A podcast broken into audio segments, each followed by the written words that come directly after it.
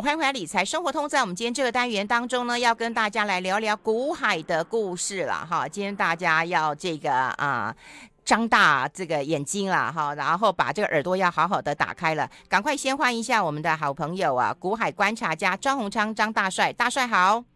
李芬姐，各位听众，大家好。好，我们今天要跟大家来聊一聊了哈，因为最近啊，对于股市啊，就是还是有一些看法的，特别是这两天我们都看到，哦，这个台股断头卖压很大了。过去我们的经验值当中看到断头卖压，其实会觉得反而是好事，可是很多人会很害怕。对对对对，哎，有股票了，有融资了就会害怕。对对对，没有没有股票就发现是一个可以就是机会，可能这样浮现哈。嗯，其其这最近哈，最近刚好那个融资哈，已经报纸都一直在写，甚至登头条就是对那个融资断头卖压已经开出来。我看到三大类股是最惨的，一个是钢铁，然后第二个光电啊，另外航运都是跌最惨的。就说融资维持率大概都已经濒临断头，或已经已经超过断头临界点了哈，这蛮惨的。那最近呢，我听到也是很多。哎，求救的声音也蛮多的，就是大家套牢股票怎么办？哦，就代表说大家已经跌到非常恐慌哈。嗯，那今年以来哈，我觉得那个大家心情是大举三温暖。嗯，一分姐你还记得今年的高点在什么时候发生的吗？一月五号。一月哦，一月五号而已呢，你不觉得很近的时间吗？一八六一九点啊，你看现在才不到半年呢，大家。嗯 大家已经整个心情就从高峰跌到谷底了，嗯，好，然后整个都很悲观这样，啊，融资已经发现断头了，哦，那融资是跌，融资减少，其实酝酿，就是短期来讲，等到这个符合出清之后，就酝酿一个反弹的机会了嘛，嗯，这样，嗯，嘿，那我觉得哈，今年的那个利空真的还蛮多，你看有停滞性通膨啊，景气衰退啊，好，甚至说大家都觉得说，哎，熊已经来了，好，还有硬着陆，美国经济可能硬着陆的风险。嗯，哎，然后三大板今年以来也卖超了超超过一兆元，而且是创上历历史史上的记录。嗯，对啊。那我觉得说接下来的股市哈，接下来股市我自己的看法，像我今年是一直在呃有在买股票，用买。别人在杀杀融资 在断头，你在买股票，又很不一样哦。呃，我喜欢逆向，我以前在节目上常说嘛。我觉得大家在悲观的时候，我喜欢买一点股票；大家乐观的时候，我就卖一点股票。那我买股票其实不是那么短线啊，不是说呃每天追逐个消息，然后看报纸怎么样，哪一个利多利空，然后就开始要买进卖出，不是。其实我是着眼于明年的机会啦，哦，因为我觉得明年相对今年来讲的话，股市比较有上涨的空间、空间跟动力啊、嗯哦。那为什么呢？因为哈、哦，明年的。明年的那个刚好是总统美国总统大选的前一年，嗯，好，前一年，那历史上的统计大概，呃，都会上涨居多，哦，百分之九十九就一次一次没有了，嗯，好，那另外呢，大家现在比较担心的通膨，好，甚至那个停滞性通膨，经济。呃，景景气成长比较低啊，高通膨啊，我觉得明年到明年的话，它的基期垫高之后呢，相对来讲，通膨的情况会比较缓和一点。嗯，好，那所以我今年的给自己的期许就是说，今年逢低逢低不是最高，就逢低哈，就买一买股票。嗯，然后呃，收割时间点可能在明年或后年这样。嗯。就是做长线布局的思维就会这样。嗯，哎，那逢低的话，这个低就很有意思了。哪里算低呢？今年股市跌这么多了，还不低吗？还会有更低吗？我觉得股票哈，真的，今年股票真的蛮凶。我刚提到才半年不到了哈。对。我提一档股票，我只是举例哈。大家还记得有一档股票被动元件叫华新科吗？哦，有。它今年的高点在两百九十一点五。嗯。你看现在剩九九十二，最低九十二块。啊，前面的二不见了。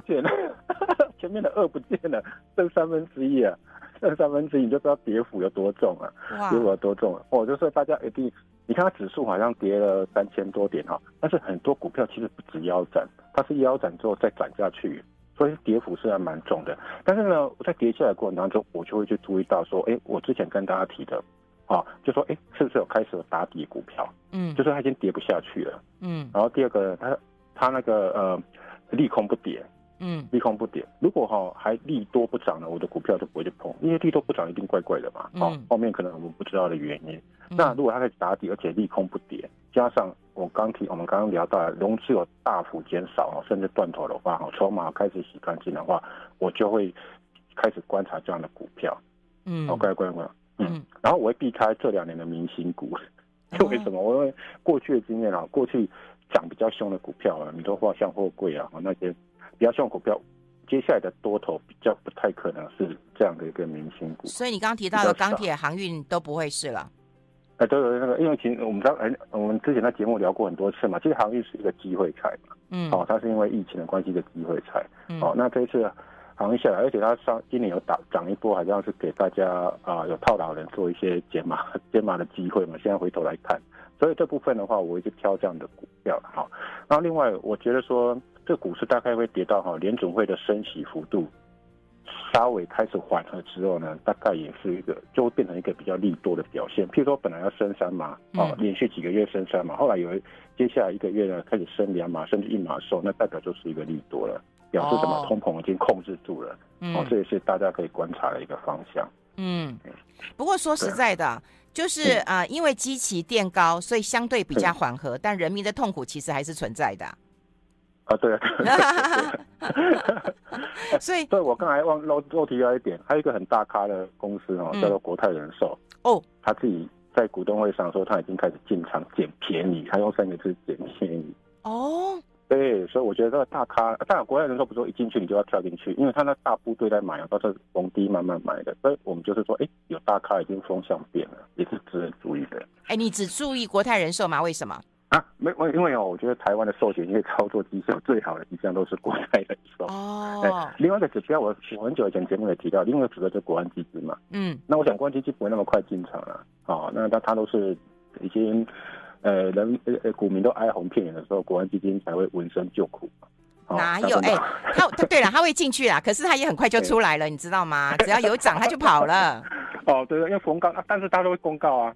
政府机关会公告他的动作，嗯、对啊，好，哦、那我我觉得我的指标都会看这些大咖大咖的东西、啊哦，看大咖的，嗯，哎，对对对，其他的不看，就就是看那些赢家，我所谓赢家，哈，赢家的呃，赢家的赢家的动作，就是他的动作是是由空转多，由多转空，他的看法我会比较会参考啊，哈，因为他他他的视野，呃，看得比较远，我们就是类似说站在巨人的肩膀上来看股市，哎。这这个点我觉得蛮重要的。哎，上个月上个月其实呃，差不多上上个月还是上上个月，我们有提到嘛，你也让女儿进场了嘛？那 对啊，对，二月底让他进场。对，你让他进场了，然后说实在，你不是说从今年你看股市这样跌了三千多点下来了，那他有没有吓死啊？啊，他完全不知道状况，他只能念书，外面的世界跟他无关。不过后来我跟他主动讲，他才知道说，哦，原来现在这么这么股股市跌那么惨哈。然后他那时候他是二月底，我上次跟大家报告过嘛，他二月过年后之后，他突然想跟我告诉我想买股票嘛，在二月底的时候帮他买了一只黑色的。我那时候跟大家讲，我笔画比较少的哈，对，他那一档其实其实大大啦，不是不是不是小心的，是大大，对，是大大，黑色甜甜圈的。黑色甜甜圈，那是大大了，笔画第二个字笔画比较少的那一家，哎啊，那那一家那那家他那时候是买三十出头嘛，啊，他股市现在跌的。呃，台股现在跌了，他那时候买的时候是一万七千多点嘛，哦，嗯，他现在跌下来的话，他到现在为止股市跌两千多点嘛，他他还是更报酬。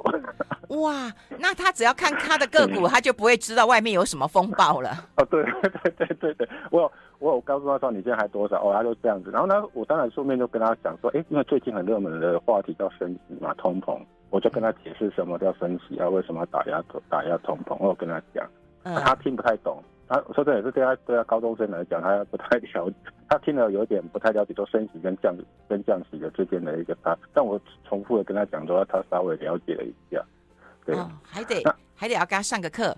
对对对，我就因为我就是上次有跟大家讲过说，呃，我让他买第一次股票，第一个我希望他第一次能够获利的吸引他对投资的兴趣，嗯，然后第二个我告诉他说，你要长期持有，你不要太关注股价。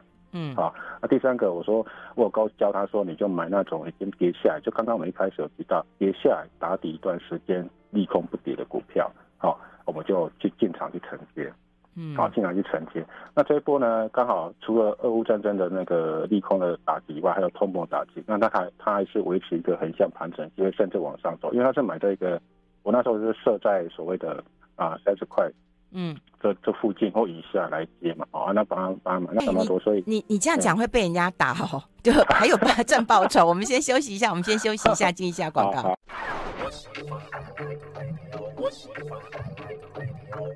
好，欢迎回来理财生活通哦。我们今天那个在空中连线的就是大家非常爱的张大帅了哦。我们刚刚有跟大家来分享一下他怎么样教女儿投资了哈，真的替他女儿开心。哈哈哈哈哈！那个，对，他是他现在还不知道状况啊。对对对，那我刚跟他讲之后，他稍微好一点。他只是他我跟他讲说，哎。AI 赚钱啊！我问，我有问他一句话，说：“哎，万一现在跌这么多点，万一赔钱的话，你的想法是怎么样？”嗯、他说：“哦，那我就加码。”哦，他的意思说 他加码，对，我说不用，你就先一张就好了。因为加码是加爸爸的钱，因为他以为还没有赚钱。哦，他他他还有还要他还有那个啊定存呢。哦，当时他还有一些定，他就买一张，他剩下的钱都还是放定存，只是只是让他试验一下。因为我跟他讲说，这一张你就是放个两三年不要动，就观察，嗯、当做一个观察的一个一个课程，类似课程这样子，叫投资课程。对对对，嗯，好，所以现在如果说是呃做功课的好时机了，或者是你要教女儿投资的一个很好的一个时机了哈。所以刚刚大帅已经有跟我们讲过几个重点。他最近。最近也收到股东会通知书了，哎，那很高兴啊！哎呦，看到了，他看到名字在上面，然后他问我配息，上面配息多少钱，然后他问我，他问我说会收到多少股息，我跟他讲多少股息，他他就很开心这样。哎，这种这种教育我真的觉得蛮好的耶。呃 实战经验的教育。我我不晓得待会我们粉丝团当中会不会有人要想要叫你干爹了。不过，但我下，但是我下下次，下次我下下次会让他有一点赔钱的经验。哎，你干嘛这样？没有，我觉得还是要训练那种赔钱的心理调整的方式。嗯，面对赔钱的那种心理的调整，这样子可以怎么去应对？这样子，嗯，对，嗯嗯，好。那我们就等着看啦，哈，看大帅怎么教导或教训女儿啦，哈，我们会陆陆续续在节目当中哦，就跟大家来这个 update 一下这个状况了。哎，那我们今天要聊的哈，其实就是看到企业的一个呃接班跟传承呐。我们看到大概还是两代之间呐，哈，因为就就算说台湾其实一直也讲，就是说呃什么传贤不传子，但事实上父子传承还是很多啊。那我们是不是先谈一谈啊？接班其实也可以看得出来企业文化。嗯，好，企业文化我觉得很重要，所以你怎么观察一家公司的领导人跟他们的企业文化？对，其实我觉得哈，早期我们在学投资，所以我在做，嗯，在进场买股票的时候，都一直看看获利多少啊，产业好不好啊，然后财报怎么样啊。其实我到后来投资多年之后，很多年之后，发现原来最重要、最重要的是那个人，嗯，经营阶层最重要的那一个人，那个人会关会决定说这家公司的企业好不好。好，那获利好不好？他经营方向对不对？像巴菲特他本人在投资的时候，他很重视那个，也是很重视那个他选的人对不对？对，尤其他很重视那个道德规范。对对对。所以你会发现说，哎，一家企业其实到后来我们投资久了，发现人是最重要的，人会决定这家企业的文化，好，跟他跟他跟他行进的方式。好，那像银行授信，哦，银行授信，它第一个最重要的是什么？它也不是看财报，它第一个是什么？people 是人。授信不是有五 P 吗？嗯，它第一个也是人，所以你就知道人是多重要，会影响到文化。我们来举例好了，就像呃红海，大家很多人都是他股东嘛，哈，嗯，你看在郭董时代跟现在刘阳伟时代，有没有感觉不一样啊？哎、欸，就气氛就不太一样了。哎、欸，可是对，可是你有没有发现，大家好像比较喜欢以前的郭台铭，但刘阳伟做的不错啦，欸、嗯，对对对，但是很温吞这样子。其实我们有媒体同业。跑科技的，嗯，他就有提到，他就跟我提到说，哎呀，金马红海的股东会跟法说有够无聊，啊，他有够无聊，股东会有够无聊，连回来写稿都不太想写，因为没有爆点。哦，他没有爆点。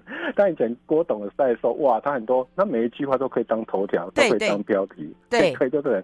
然后他会讲，不但讲红，还，可以讲一些其他的事情啊，很多事情都可以讲啊，所以他本身话题十足。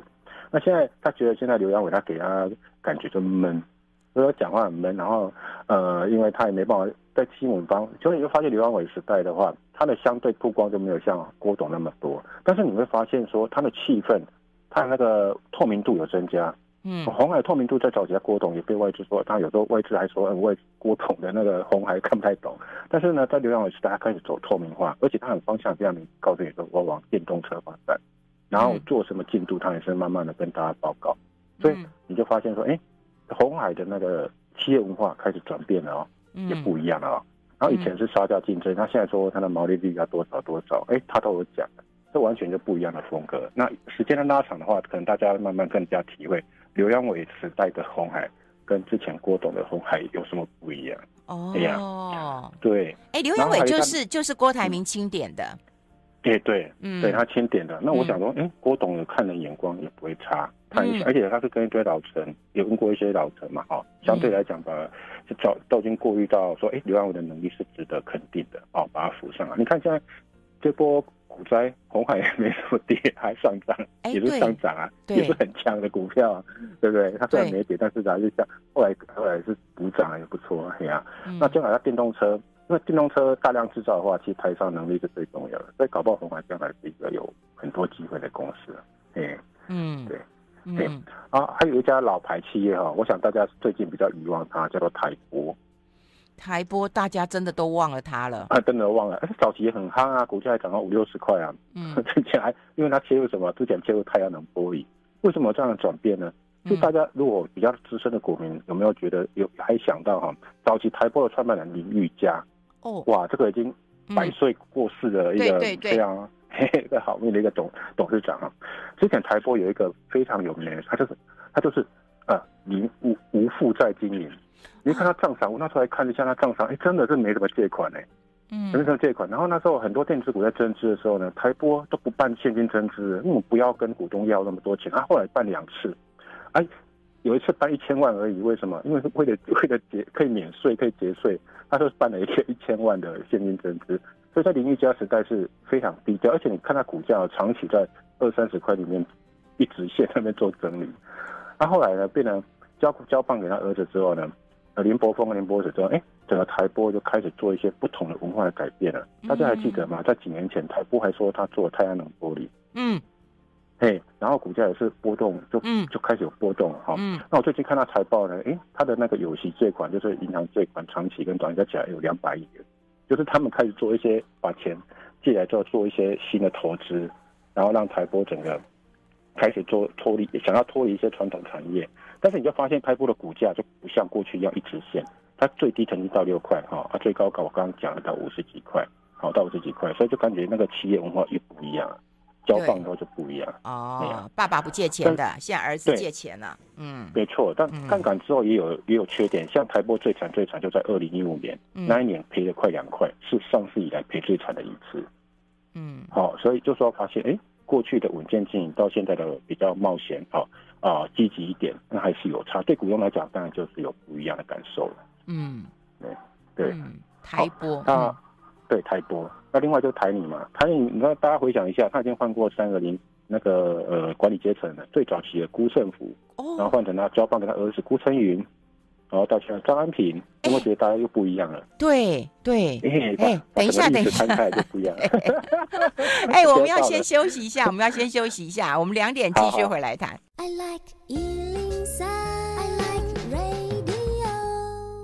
好，这里是来 Radio 中国流行网，欢迎再回到理财生活通第二个小时的节目现场了。我们今天空中连线呢，是大家非常喜欢的股海观察家张大帅了哈。我们有跟大家来聊到啊，怎么从这个企业的接班来看出不同的文化跟呃领导的一个风格了哈。那刚刚我们有聊到几家公司了，就是有红海、有台波，刚刚要讲的是台泥，哇，台泥、台泥、台泥，嗯，对，嗯。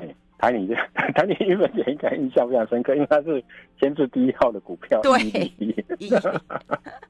对 对，搞是辜胜股的时代呢，辜胜股是什么政商两级啊？那这其实那时候呢，我我我还印象很深刻，那时候台你一直在十块钱面额上下波动而已。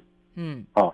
后来在辜成宇时代呢，那有没有他都开始做大力整治，然后包括积极的进军大陆市场。嗯，好，那时候整个台泥就股价整个呃起死回生，而且还变成非常绩优的股票。嗯，那到现在张安平时代呢，你会发现，哎，他开始切入绿能，哦，开始切绿能的绿能的题材开始增加了。嗯，哦，啊，最近股票也是比较活络，所以你就发现，哎，整个那个经营阶层不一样之后，整个企业文化也不一样。嗯，好，哎，对，那就所以哦。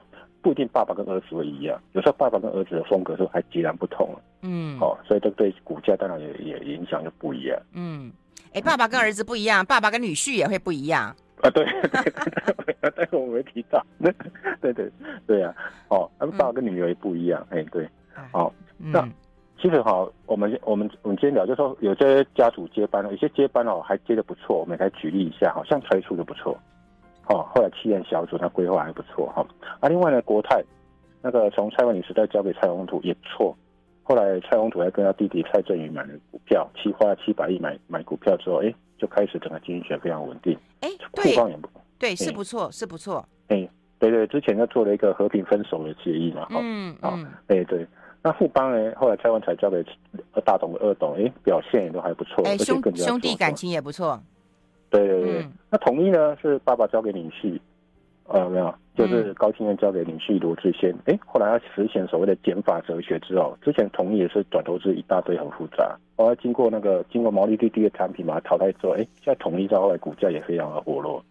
嗯，完全是不一样的情况。那很多啦，包括大立光，你看大立光交给林恩平，林恩平是小，所以他也接班接的不错。嗯，哦，还有老公交给老婆的，老公交给老婆，不错的，对，老公交给哦，哎、欸，你这，你在考我们呐、啊？老公交给老婆，哎、欸，盐城丽林真的是让我刮目相看。哎、欸，对，我也光我想想看哈，嗯、那我发现就是大家你注意到盐城立言的表现，他会聆听老成的或专业人士的意见，然后做大大扩幅的改革。哎、欸，大家没有想到说，哎、欸，假设盐城立也没有交棒的话，也许现在玉龙跟纳智捷之间的纠葛还在，还会还在。嗯、但盐城上市之后呢，他就做一些大刀阔斧的改革，嗯、包括跟在中国大陆合资的厂厂房，还有厂还有那个一些投资案。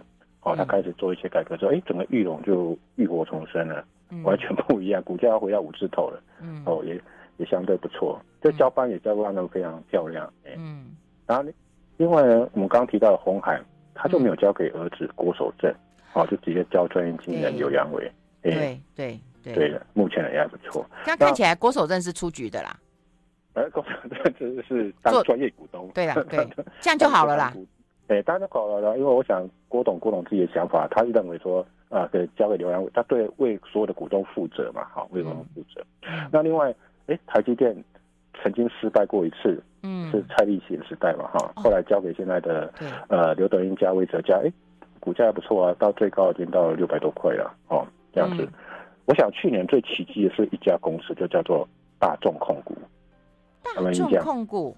就以前简明人时代很差的要鸡蛋水饺股，后来交给简明智之后，整个大众控从那个十、oh. 十块飙到九十块，将近一百块，哦，今天回到十几块。对，他去转型做成那个抬头显示器跟元宇宙搭上关系之后，股价整个大飙涨。哦，这个也是，哎、欸，父亲那时候经营的时候好像很普通哈，很平淡，但是交给他 下一代之后，那个所谓的简明智。整个就浴火重生。对啦，爸爸那时候是在做大众电脑啦。对，大众电脑。对哦，简明人。对对对对对对对对。他转为控股公司之后也没有也没有好，但是交给现在的那个啊新一代的领导领导人，就是那个简明是说，哎还不错，表现整个还不错，股价就上了，对股东也有交代。这是他儿子吧？哎，对对对对对对，嗯，对啊。哦，那他自己也说，当然他花了时间整顿，才让公司从谷底翻身啊！啊，嗯，那最困难的时代过去，所以这个是一个非常典型的例子。嗯，哎、欸，所以你看接班呃顺利成功的接轨，这真的是一个很重要的一门课。一门课，而且对我们股东，嗯、你先不要以为说只是换人做，对我们股东来讲，就类似说我们当选民，一个 总统换谁做，但那也有差，就类似这样的感觉嘛，哈。嗯。那你是他的公司的股东，如果经营阶层更换的时候，其实你要注意说新的，呃，新营阶层他的想法是什么？哦，这个很重要。就你就包括你存股也是要去注意一下，你的公司是不是要有换领导人啊，换那个经营阶层。就一种公司你可以不用理会，嗯，叫什么？叫光谷行库哦，都一样，因为那个老老板要换谁，不是我们决定的。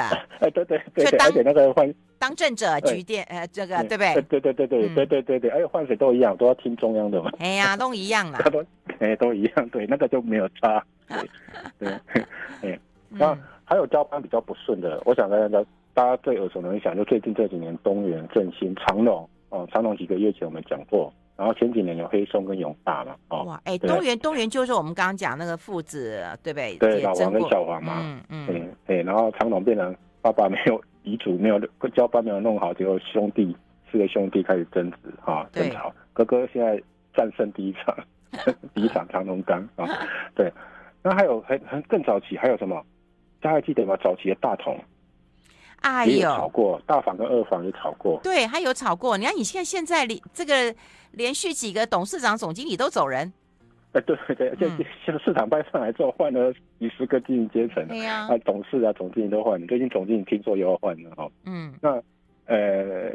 大同早期的时候，大房二房，所以大同这个看起来八字不太好，一直都有争执。然后早期大房跟二房，现在是市场派啊，都都一直在更换啊。那另外呢，更早期也有一个什么星光集团的四个兄弟也吵过架，吵翻了。哎，对对对对，好，后来才妈妈出来啊，摆平一切，然后才最近还有好好消息传出来说，哎，可能两家金控要合并，哦，台新跟星光，然后在酝酿在传。那当然还答案的话没有出出来，不晓得结果会怎么样。嗯，啊，所以。要交班不顺，你看交班不顺对手，股价一定下跌嘛，然后获利一定会受影响。你看看，如果上面的呃那个经营阶层走马走马看，哎，那个就是换人很快的话哈，那现在的你的经营怎么可能会顺呢？获利怎么可能会出来？嗯、所以这个对股东的权益影响又是非常大的。嗯，嗯，真的，我们讲说投资要看老板，对不对？那老板是谁？老板如果换人做了。那你的投资要不要继续下去？嗯、我觉得这个是关键。嗯，对，这个比看财报、嗯、比看技术分析都还要重要。是第一个是老板。对对哦，原来有这么多交棒不顺的一个呃案例啊哈。哎，可是我们来谈一谈，我们待会就要来谈了。大部分啊，我们那个就是很多华人的企业，其实都会传给呃自己的子女，嗯、对不对？是是传给子女来接这个大位。那是有哪一些的这个故事？我们待会好好跟大家聊一聊。我们要先休息一下，进一下广告。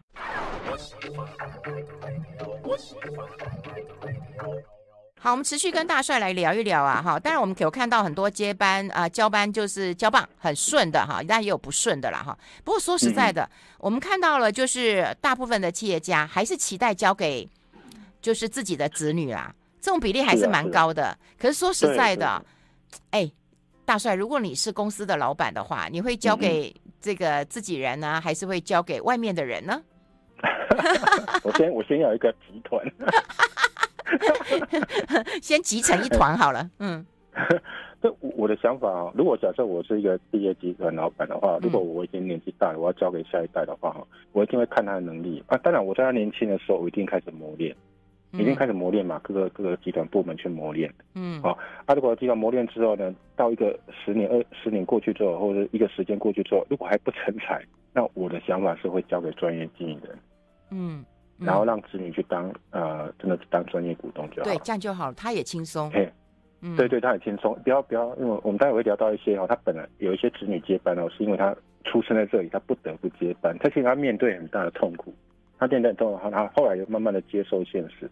但是如果这样子要求他的话，因为要交给子女的话哈。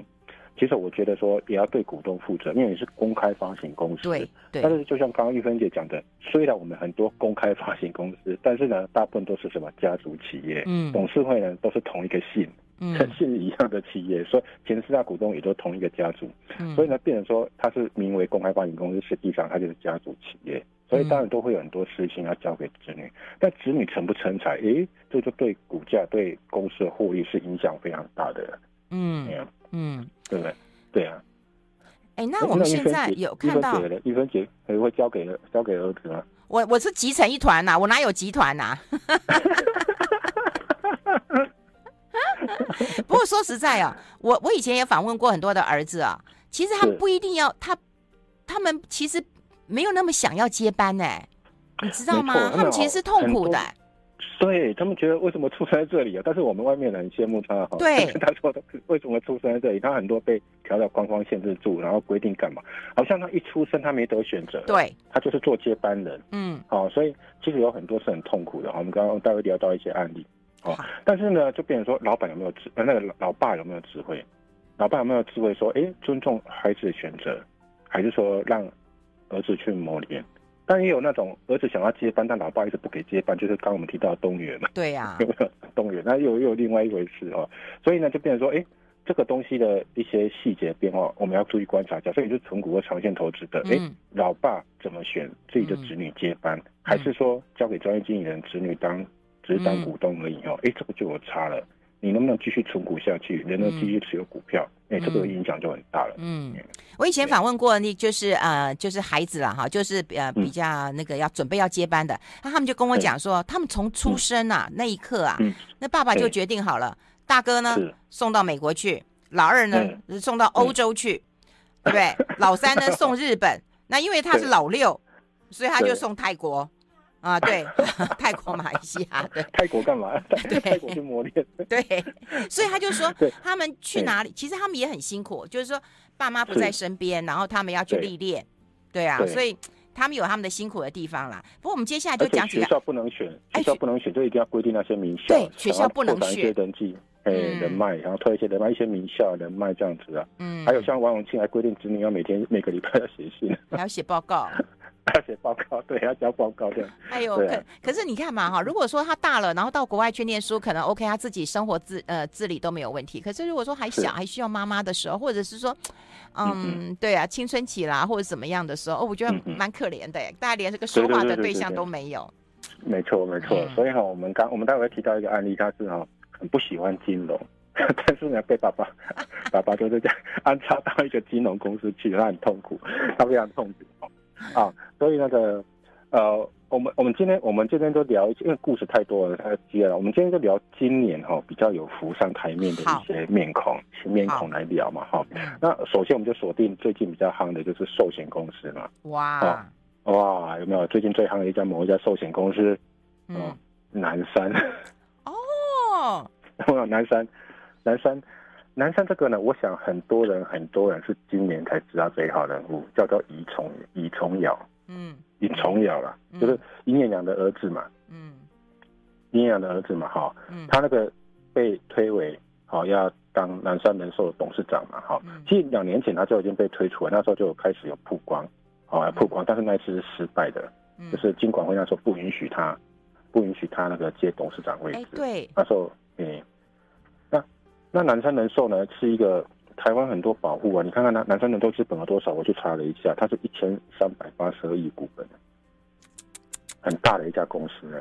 你看国泰金多少？一千三百一十六亿，还输给南山人寿。富邦金才一千一百八十亿，这么大的一个集一个寿险公司，是公是台湾的老牌公司，对啊。然后我们现在呢，尹衍阳他交给他现在不到四十岁的儿子，嗯。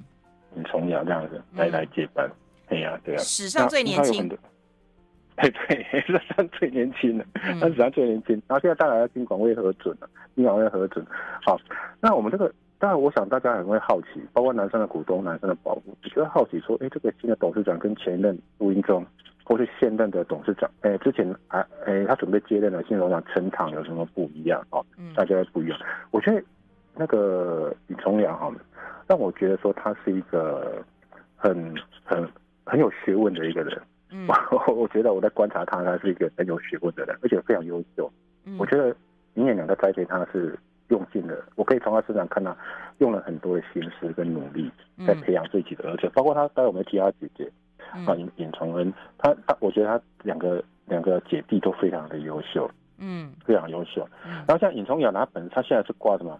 挂除了挂南山的董事以外呢？他还挂了润泰新、润泰全，好，这是上市公司哈，还有润宏精密的一些董事，董董事。那实际上呢，他其实二零一六年呢，他刚从英国牛津博士，哦，回来的时候呢，就开始做接班。那时候最高呢，他曾经当到二十五家关系企业大大小小的董事，所以就他尹衍阳来栽培他，好，做一些接班的动作。但是尹衍阳对外是说啊，他只是让他儿子当专业股东啊，但是看起来是不太像，就是感觉要让他儿子哈开始接整个润泰集团最大的企业南山人寿，来做做做那个。然后李崇尧这个，我觉得他也蛮优秀，为什么？就是说因为他在台湾是读法律，嗯，但是他在英国牛津呢，他读了一个非常有趣的一个科技叫东方文学。哦哦哦哦，等一下告诉我们，等一下告诉我们，我们先休息一下。好 好。I like 103, I like radio。好，欢迎回来，理财生活通，我是夏云芬。我们今天啊，在空中连线的就是我们的股海观察家张鸿昌张大帅了。我们刚刚在广告时间其实还小聊一下，这个南山原来董事长呢，他已经快九十岁了，可是现在交给这个尹崇尧呢，他是 三十九岁，哇。之前那个本本来是陈唐，他是九十岁，他是呃保险业里面最年长的资深最，然后现在交给保险业最年轻的 当董事长，那落差非常大，直接那个年降年龄降了五六十岁下来，对，嗯，然后我觉得他他他他这个那个尹同尹聪瑶哈，这个小我们叫小小尹啊哈，他我觉得他他很认真，你知道吗？他本身我们刚提到他学法律，嗯、然后那牛牛津牛津大学他他在修那个东方文学，东方文学，他进南嗯，嘿，东方文学哈，嗯，然后他进那个南山之后呢，他虽然一开始当特助，杜英忠那时候前任董事长杜英忠的特助，他也很认真的，他要去考精算师。哦，精算师那个都是呃，看看一些看了将近一千页的书籍哈，那、哦、就考精算师。而且他前面六年呢，都在磨练什么保险业最重要的部门精算，好、哦，那商品跟客服这些都让他待了六年，所以他很认真学习，而且他认真去请教别人。所以我觉得他是从以前就是读书时代到现在，他当认真。当董当董事哈，或董事将来以后要当董事长哦，他在任内是非常的付出跟努力，也就是说他非常接乐意接受他爸爸对他这样的安排，嗯，然后他也去努力的去把它做好，做好做好这样子哈。那其实哈，大家会好奇说，哎，有很多人会问说，殷业良以前不是想要卖南山人寿吗？嗯，他以前有十年之约嘛，嗯，而且他中间还想偷吃步，跟 他说他想偷吃部，第一个找那个蔡万才说要什么跟兆丰啊。啊、哦，一些张颖合并啊，甚至第二次还成立一个建基资产管理公司，要跟卖给中信金，嗯，后来要被金管会打回票，说你不是答应说十年不卖嘛，嗯，所以我们发现说，哎，他现在放这个尹崇耀有一个很重大的意义，就是说什么？哎，我把我的儿子推上来当董事长，我要对外证明说我不会卖南山人寿，你们大家都安心吧。哦，好，所以我感觉他这步棋就下的蛮高的，就说好，以前你们都说我想卖南山人寿，什么我资金。六百多亿套在这里，啊，然后他在这里的话，你一直想要偷卖，要要找机会卖，然后规避金管会的一些约约定哈。嗯。但是我要去，我觉得要下这一步棋，为什么？哎，大家会好奇，为什么你这么年轻要把要把儿子这么年轻推上去？我觉得大家要诠释说，南山人寿我要永续经营。嗯。好，我没我没有要立刻要卖，但扭转过去大家对他的印象。所以我觉得这一步棋，第一个，他儿子喜欢接这个工作；第二个，他证明说。哎，我们尹家会好好的经营南山人寿，而之前出很多问题啊，包括工会抗争嘛，嗯、哦，系统出问题的，哦，这些有慢慢的想要把它扭转这样的一个形象出来，嗯，对，嗯，对啊，所以我觉得，哎，对南山人寿保护跟呃所谓的呃股东来讲的话，我觉得将来如果是啊、呃、交给小颖来负责的话，哈、嗯。我觉得应该是相对比较安心一点。他跟你很熟啊，你叫他小颖啊。我看到很多人都说老尹跟小尹，因为你刚讲老黄跟小黄。啊、对。工会那时候在抗争的时候也是讲老尹跟小尹。也是啊。他说小尹要硬起来，然后老尹要认错。对对啊！你看，爸爸会布局，小孩乖乖听话，而且还考上精算师，这真的是不容易呀。所以这是很好的一个很聪明啦。对，哎，对对对对对，嗯，那就就不是说他是被迫或怎么样，哎，感觉他很乐意，好做这样的挑战。那另外一个比较低调哈，相对有一个叫，嗯，为什么你会发现尹家为什么那么低调呢？其实哈，两其实早期很早期哦，因为两岸没那么知名的时候，早期接受媒体采访的时候，他就有要求，嗯，他就要求一句话说。不要拍照，哎，对，说好出名没好事，对他很不喜欢拍照，对，以前对以前我们在报社要调要调照片，就是没有他的照片才要调资料库，对对对对对，他不让人家拍，慢慢的曝光比较多一点，比较多一点。那早期他是不，他就很低调，他说人怕出名啊，不怕肥嘛。好，对。他老婆呢，王基凡也是，他虽然挂陆太纺是董事长，但是呢，一年是出现一次，就像我们上次讲李正安，他就有股东会才会看到，在股东会才会看到，所以呢，所以他们整个家族都非常低调，包括他儿子，儿子也是回到台湾之后，我们才发现说，哎，他儿子，当然很多员工，他们底下员工是不认识，看到看到所谓的这个少少少东和少董是不认识的，啊，然后他姐姐呢，大他六大他六岁，姐姐叫尹崇恩呢，也是很低调，很多人都不知道。啊。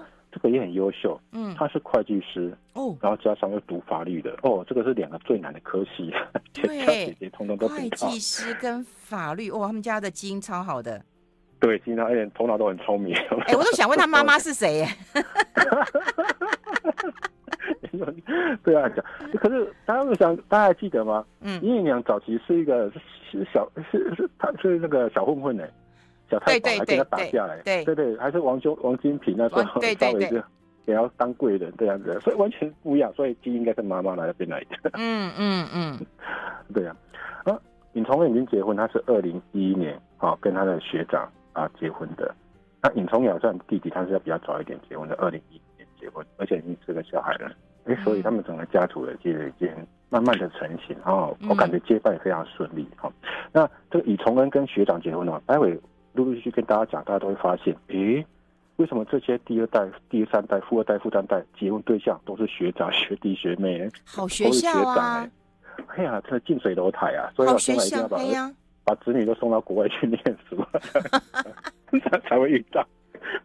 对，待会就会讲一个呃，是一个学长学妹的一个恋爱故事啊。嗯、那这个尹崇恩他是二零一一年结婚，他现在也跟男生能说有有帮忙做一些业务方面的的、嗯、的的，的情况。对，哦，哇，看起来真的是幸福美满的一家人。不过哈，我还是要讲，尹崇恩虽然小尹虽然是哈三十九岁，好像假设尽管会同意会接班哈，但是呢，他还不是史上最年轻的。因为史上这史上啊，你像蔡宏祖，我们刚刚提到蔡宏祖呢，他是三十八岁就接国泰联说董事长。哦哦哦。对，蔡明忠是三十七岁接富商长险董事长。嗯。上次我们提到李正汉第一产险，嗯，他三十六岁就当董事长，所以小颖还没有打破纪录。还没有打破纪录，但是也是相对年轻，嗯、不到四十岁就接班了。嗯嗯，这这这，我正在正在看你的那个资料，真的一大堆的一个资料。不过说实在啊，就是说如果你跟那个富邦家族来比的话，或者是跟国泰家族来比的话，他们大概就是从年轻就知道了嘛。然后老尹也是半途才介入的，所以他比较晚接班，这也是比较这个。就是有情有可原的啦，好，合情合理的，对对对，我们待会先休息一下，我们要先进一下广告。I like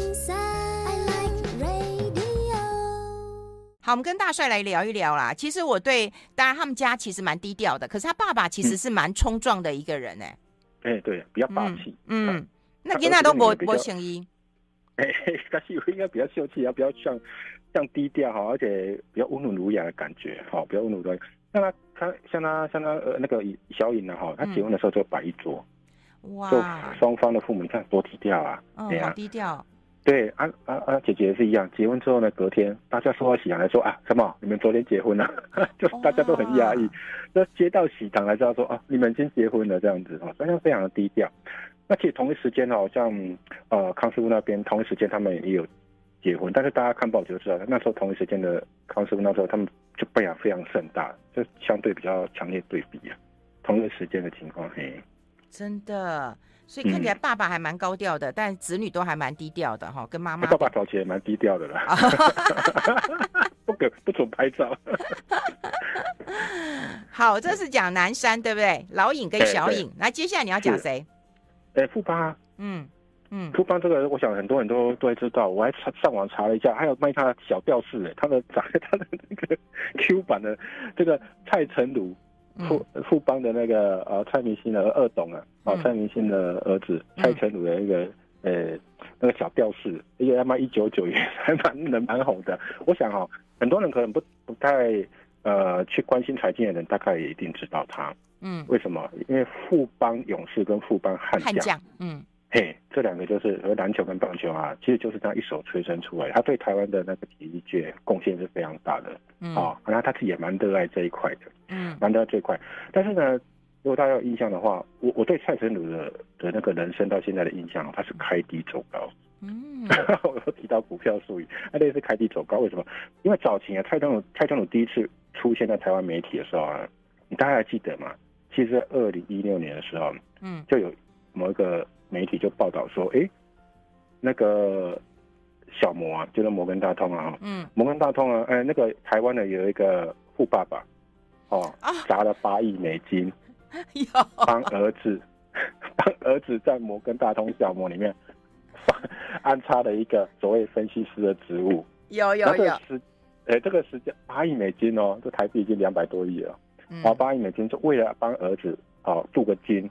啊，有一个在外国投行，有一个镀个金，嗯，然后那这个时间点就发生在二零零九年，但是这个事情的，但因为美国的海外反贪股是曝光之后呢，在二零一六年曝光之后呢，才大家才影射出来说，哎，这个，因为他这个人是读宾州华顿商学院嘛，哈、嗯，所以大家在对比之下，哎、嗯，发现就是这个蔡成儒的一个，啊，对对对，当时也有媒体当然会去问他，问富邦意见说，哎，哎，这个你们有什么看法啊？富邦就给了四个字，哈哈，无法评论，对，无法评论，对，嗯，他至少没有拒绝嘛，也没有也没有否认，对啊，所以这个蔡成儒之后就给人家印象说，哎。不是说纨纨绔子弟啊，或是怎么样啊？嗯、因为那时候呢，传出来说他在那个模小模的时候呢，还打瞌睡。对，对，对。然后那个上面主管主管还说他没见过这样子这样的，然后提醒他他还不甩这样子，就是很多负面词啊，很多负面词啊。嗯、所以那时候觉得说啊，很多人都担心，甚至有股东都担心说，哎，那这样富邦交给下一代到底可不可以啊？哈。但是后来大家去了解，发现说其实他是对金融没什么兴趣，但是因为他。他出生在这里，他爸爸爱子心切哈，希望他去镀个金，啊，在金融界有一点资历，哦，甚至学习一下金融的操作、国际的经验这样子。但他本身对体育非常有兴趣，哦，尤其是 NBA，他他自己说他在他自己哦很热爱迷烟而且他甚至一个黄皮肤的一个黄种人到美国去念书的时候呢，嗯。他跟一些外国人怎么打开之间的隔阂，他是靠聊体育、聊 NBA 这样子，哦，才打成一片。所以他本身对体育，而且他本身那个，你看他的体格，他真的是哈运运动过的，运动过的哈，他运动过。他现在老现在老婆姓郑啊，郑淑琴啊，嗯，是游泳女女，以前是游泳队的，嗯，好，他们刚开始交往的时候呢，他们那那时候他还他们还蔡成儒还跟他跟他跟他老婆郑淑琴啊挑战。就他还赢了他老婆游泳队的，哎呦，哎呦，对对，就是他他体格还非常健，他对体力还蛮行的，蛮行的。好，所以他那时候在在美国念书的时候，曾经第一次传出来，但是呢，后来他回来之后呢，回来之后呢，刚开始呢历练的时候呢，也在一些什么富邦人寿啊哈一些历练，但是看起来好像没什么兴趣。后来在隔年的时候呢，隔年的时候呢，后来就有一个富邦娱乐公司，他本来是台湾大的。嗯，后来要让就让他去当总经理，嗯，好，然后开始他他开始主导什么富邦勇士这篮球队出来，嗯、他本来是台湾大篮球队，好像变成富邦勇士，嗯、后来又去买下什么义大犀牛队，改名什么富邦悍将，对，好，然后另外呢又去呃大手笔花了一亿五去装潢什么新庄棒球场，嗯。哦，把整个改成一个呃很现代化，包括 LED 灯啊、厕所翻新啊，哈，然后椅子更换啊，这样子，你就知道他砸了非常多钱在体育啊。所以我说刚开始刚开始说他对台湾的体育贡献非常大，嗯，因为他他注入一股对台湾的体育界注入了一个呃动力哈。然后富邦勇士、富邦悍将现在很很多的那个粉丝啊，有球迷很多，对对对。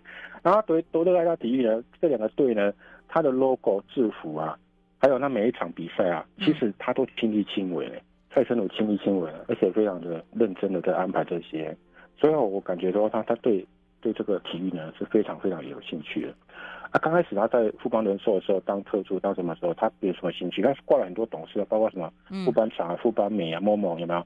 富邦建设、台湾大哈啊，他都要挂董事，但是呢，早期他没什么兴趣。所以你看，我看他的，嘿，最近我看到一些动作，他慢慢的，因为他把领队。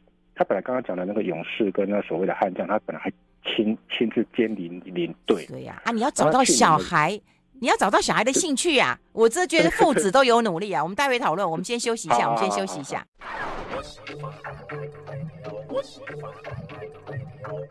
好，我们持续跟张大帅来聊一聊。其实听到那个富邦的蔡成儒这样的一个，你看刚开始爸爸安排好了，可是也被人家讲出来，你更不爱金融业嘛，哈，打瞌睡什么的。打瞌睡。可是找到你自己的兴趣之后，那虽然有一些，当然也是花爸爸的钱啦。你喜欢吗？爸爸买给你，可他做的很好。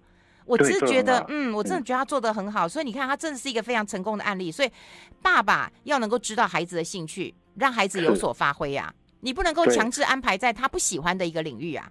对对对，不过他后来最近这几年，我看他他领队开始不兼之后，哎，他有说他已经开始要回去哦，在经历一些，在在安排一些什么创投啊，就是他会可以可以设立一些非体育的。我发现他已经慢慢的接受这样的安排，就是从体育发光发热之后呢，慢慢的再回到集团的核心去。好，那以后会怎么发展？也许搞不好他哪一天突然对金融有兴趣了，就比如说对从体育跨到金融也有可能。嗯，那至少我感觉他有点慢慢又开始转变了，所以。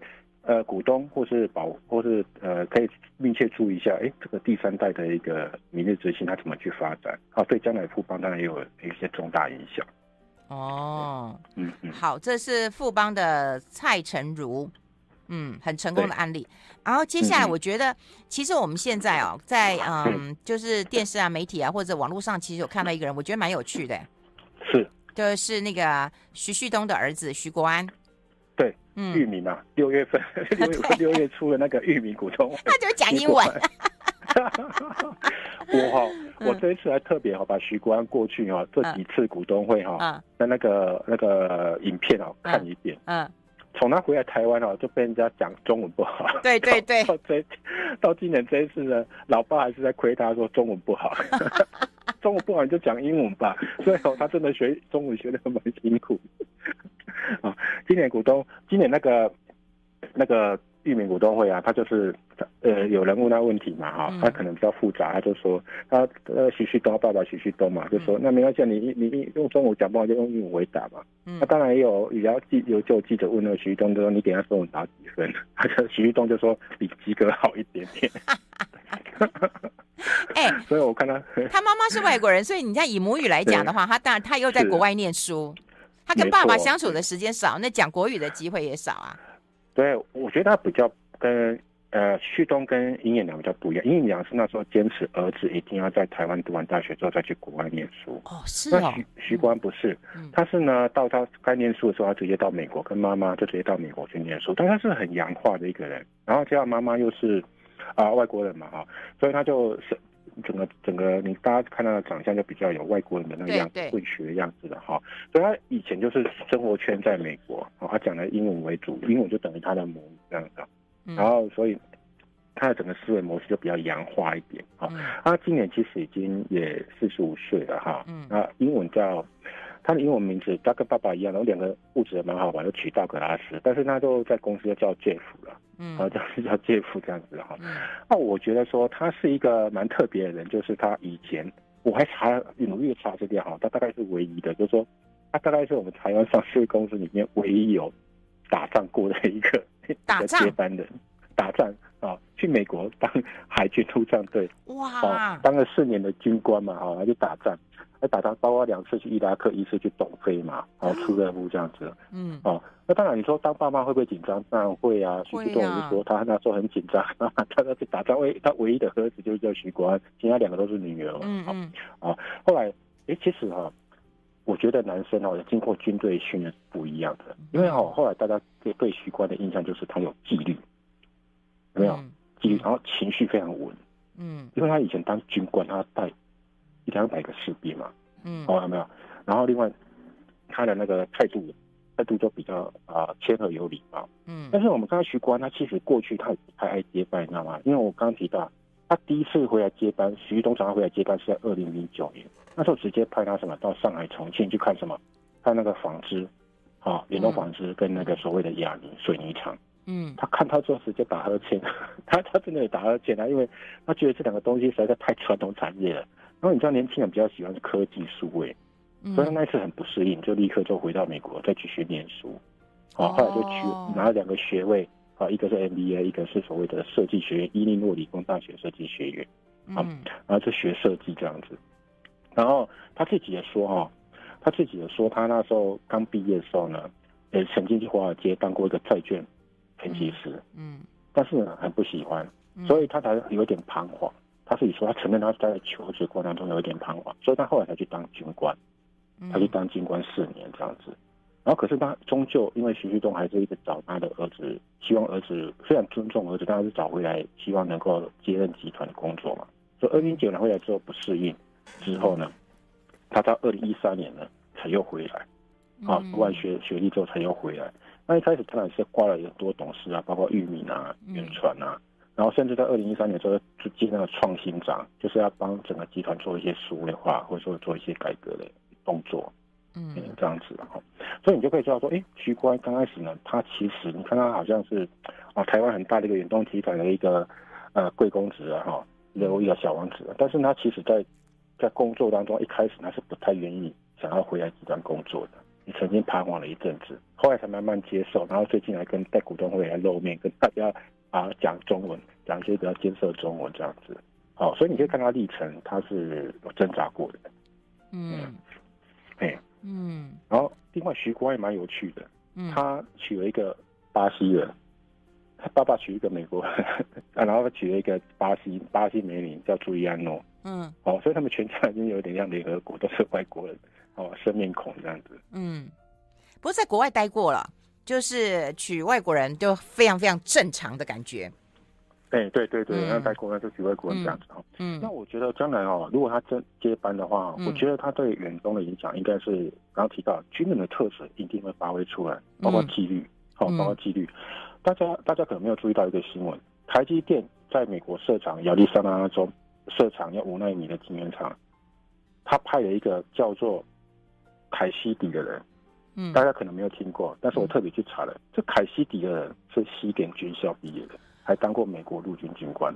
台积电为什么要派军人出身的？因为什么？有纪律，在美国可以安排晶圆厂，所以你会可想而知说，将来徐国安如果是呃接手所谓的远东集团的位置的话，哎、欸，对整个。传这个远东集团是传统产业出身的嘛？嗯，我相信对他的冲击，好、哦，对他冲击，甚至他国际的经验，在美国的经验，嗯、可能会对整个远东集团的呃纪律、组织还有国际化是非常重大的影响。真的管理。